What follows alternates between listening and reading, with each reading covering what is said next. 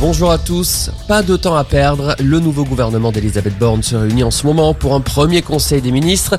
Des ministres qui, au fil de l'après-midi, ont pris leur poste via les traditionnelles passations de pouvoir.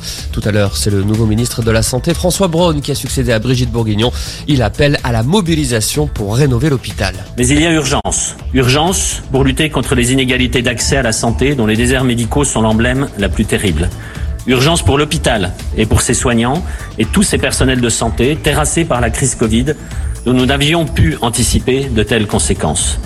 Urgence pour réunir la ville et l'hôpital main dans la main et non plus côte à côte dans la seule volonté de répondre aux besoins de santé de nos concitoyens. Urgence également pour mettre enfin la prévention au centre de nos préoccupations dans une conception de santé globale que nous devons aux générations à venir. Vous pouvez compter sur moi pour m'y atteler tout de suite et sans relâche. 21 hommes, 21 femmes, tel est le visage de ce nouveau gouvernement.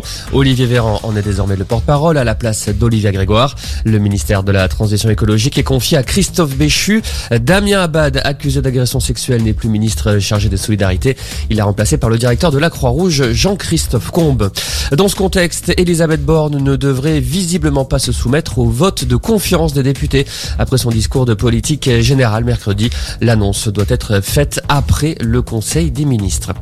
Une plainte pour harcèlement sexuel déposée contre le député La France Insoumise Éric Coquerel. Elle provient de Sophie Tissier qui avait dénoncé publiquement un comportement offensant et harcelant du député. Les faits se seraient produits en 2014 lors d'une fête de l'université d'été du parti de gauche à Grenoble. Éric Coquerel nie farouchement ces accusations. Et puis en foot, J-1 avant l'officialisation de l'arrivée de Christophe Galtier au PSG. Le club organisera demain après-midi une conférence de presse pour présenter son nouvel entraîneur. L'ancien coach de Nice doit s'engager pour deux ans.